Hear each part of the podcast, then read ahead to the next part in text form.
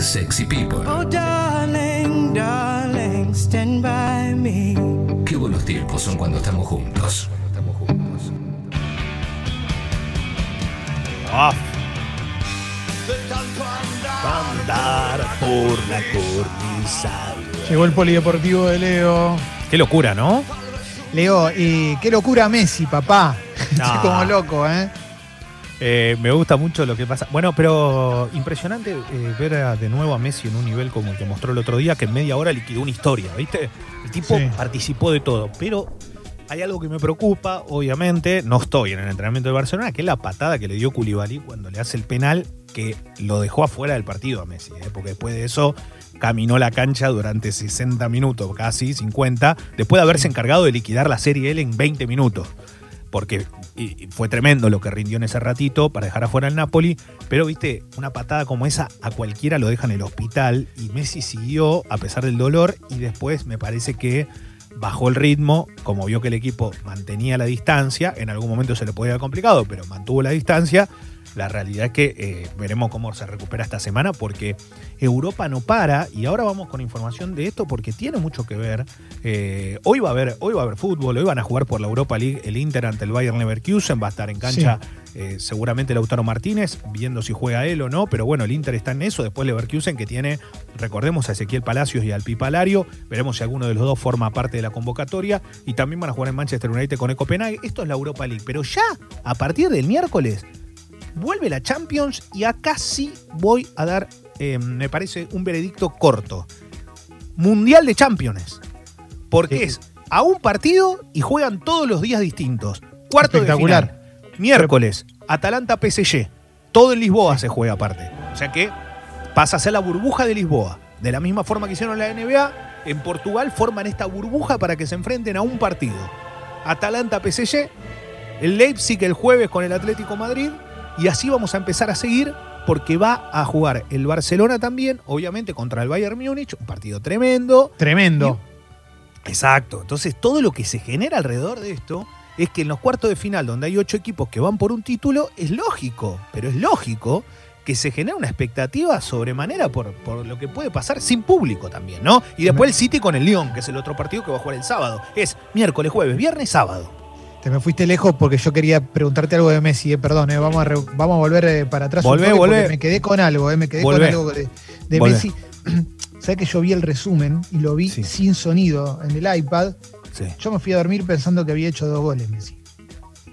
Ah, no te puedo creer que no te enteraste que le anularon ese gol que fue el una segundo se lo anularon, no lo puedo Sí. entender. Y Bueno, ahora, ahora vamos a eso, algo. habla- sí, hablemos, no, hablame de. Messi enojado con el árbitro, contame un poco de eso. Bueno, Kunait Kakir fue el árbitro. Recordemos Sí. que lo dirigió a Messi en un montón de partidos. Nos dirigió hasta el día que Francia nos dejó fuera del Mundial, ¿no? Pero Sí. lo ha dirigido a Messi en un montón de partidos, hasta donde Messi ha salido campeón y todo. Tiene una gran relación. El tipo creo que lo admira a Messi, pero no lo saludó cuando terminó el partido. Caliente Messi. Igual hay que entender que el árbitro no había anulado el gol. Lo que pasa que sí lo anuló después cuando el VAR intercedió. ¿Qué ocurrió? De Jong, que fue la gran figura junto a Lionel Messi, el holandés, que cuando no juega Busquets demuestra lo que vale. Eh, hay que darle un poco más de rodaje al holandés para que sea dueño de esa mitad de cancha. Creo que condiciones le sobran. Con Busquets se le hace mucho más difícil cuando juega.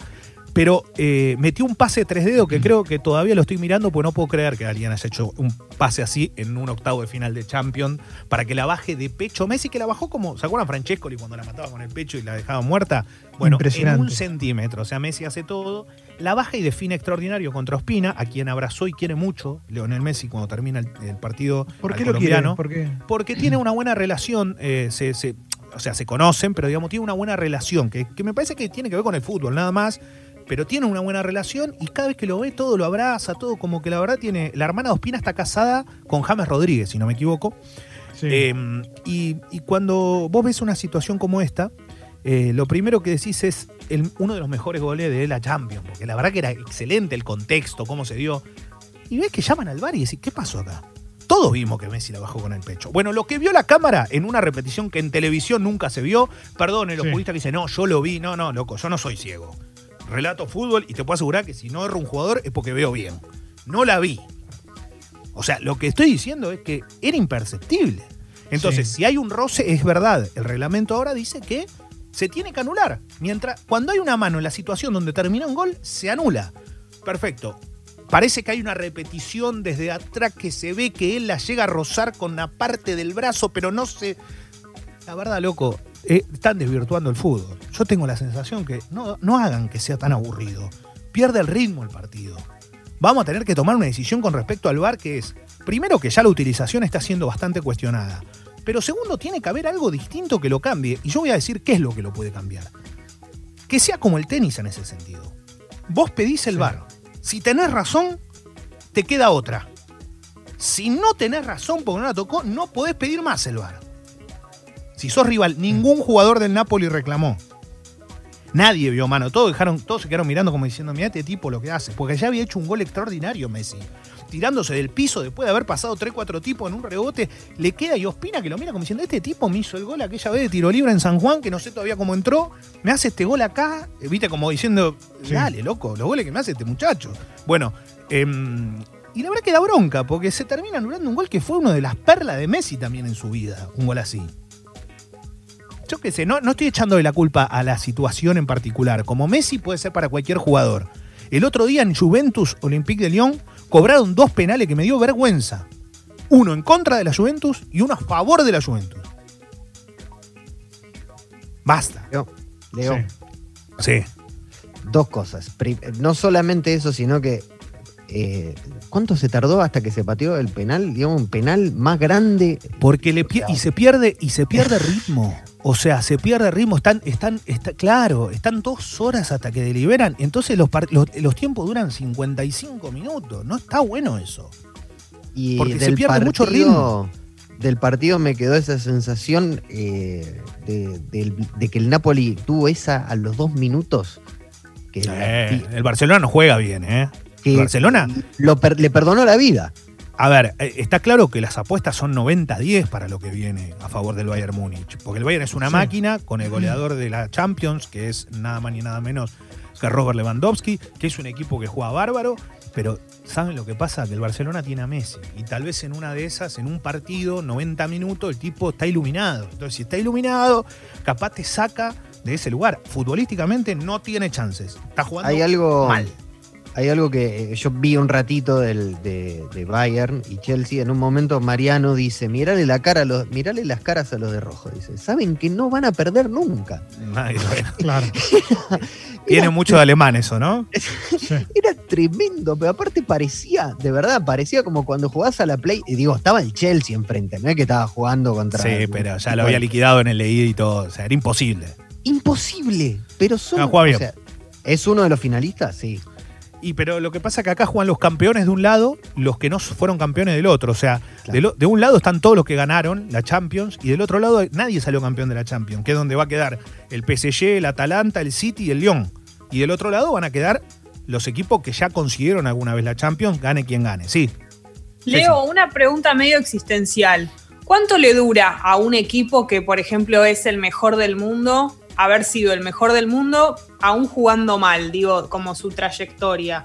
Pero como equipo, Que vos Claro. decís el peso, el peso del Exacto, equipo. Claro. eso. Eh, y, no, yo creo que es por año esto. O sea, el, el Liverpool es el mejor equipo del mundo para mí. Pero ya quedó fuera de esta Champions. Entonces vos decís, y bueno, el que gane esta Champions seguramente tome ese lugar. Y es lógico que así pase. Para mí, igual Claro. el Liverpool va a seguir siendo un equipazo. O sea, yo creo que mano a mano, Claro. muy posiblemente juegan 10 veces y a cualquiera de estos equipos le va a ganar más de la mitad. Pero bueno, después quedarán cada uno saber si eso pasa o no pasa. El otro día el City lo vi, me encanta cómo juega el City. La verdad le, le pegó un peludo bárbaro al Real Madrid.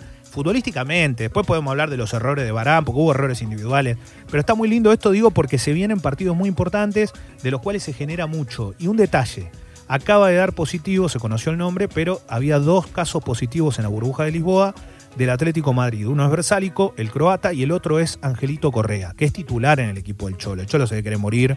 Le, re- le- le hicieron los PCR de nuevo a todos los jugadores y a cuerpo técnico, ninguno más dio positivo. El tema que Ángel Correa principalmente es titular en este equipo No, y no va a poder jugar. Y por Angelito, Angelito fue operado del corazón en su momento, digo, en, en- en Estados Unidos, que todos decían que no podía continuar su carrera, finalmente continuó el pibe de las flores. Un pibe que tuvo una infancia muy difícil. ¿eh? Un Pero pará, con- ¿es, es- ¿está en grupo de riesgo o algo así? Por Claro, los médicos están con él. exacto. O sea, está, está bien, pero digo, siempre hay que tener cuidado porque obviamente que es una persona que eh, ha tenido inconvenientes mucho más graves que lo que puede ser el coronavirus. Claro, claro, Perdón claro. que lo diga así, pero la realidad es que eh, nada, se lo cuida de otra forma, es cierto, con, otro, con otra atención. Punto. Listo, está bien, está impecable. Ahora, eh, Correa tiene otra vez que, que quedarse afuera como quedó afuera aquel día que San Lorenzo fue campeón.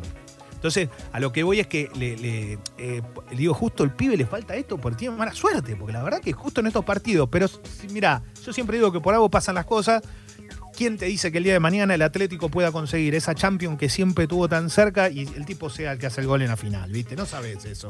Así que ojalá que al equipo del Cholo que pase el Leipzig y que pueda llegar de corazón a lograr su objetivo de la misma forma que deseamos que al Atalanta le pase lo mismo. eh, y, y, no sé, digo, en general, y que a Messi le siga pasando. Viste que hay como varios argentinos que tienen Sí, un sí, sentimiento sí, en lo que queda este torneo tan importante. Una cosa, después vamos a hablar con Carva sobre el- el- la potencia de contagio que tiene el virus. Viste que cada vez aparece más gente que se recuidó y sin embargo se contagia. Entonces, Perdón, estamos hablando de España, ¿eh? Estamos Mm, hablando de España, que ya que tiene otro rebrote, que siguen. En Brasil se suspendió Goiás Pero- ante el Sao Paulo ayer. eh, en la por- cancha, ¿no? Cl- Claro, en la previa se suspendió. ¿Por qué? Porque el Goiás tenía eh, 10 más de 10 casos de coronavirus. Entonces, eh, es muy difícil porque el torneo se sigue jugando. Yo ayer les yo mandé un decía lo de. Correa, ¿sabes por qué? Porque me imagino Sí. que deben estar con mucho Sí. cuidado los futbolistas. Sí. E igual se lo agarran.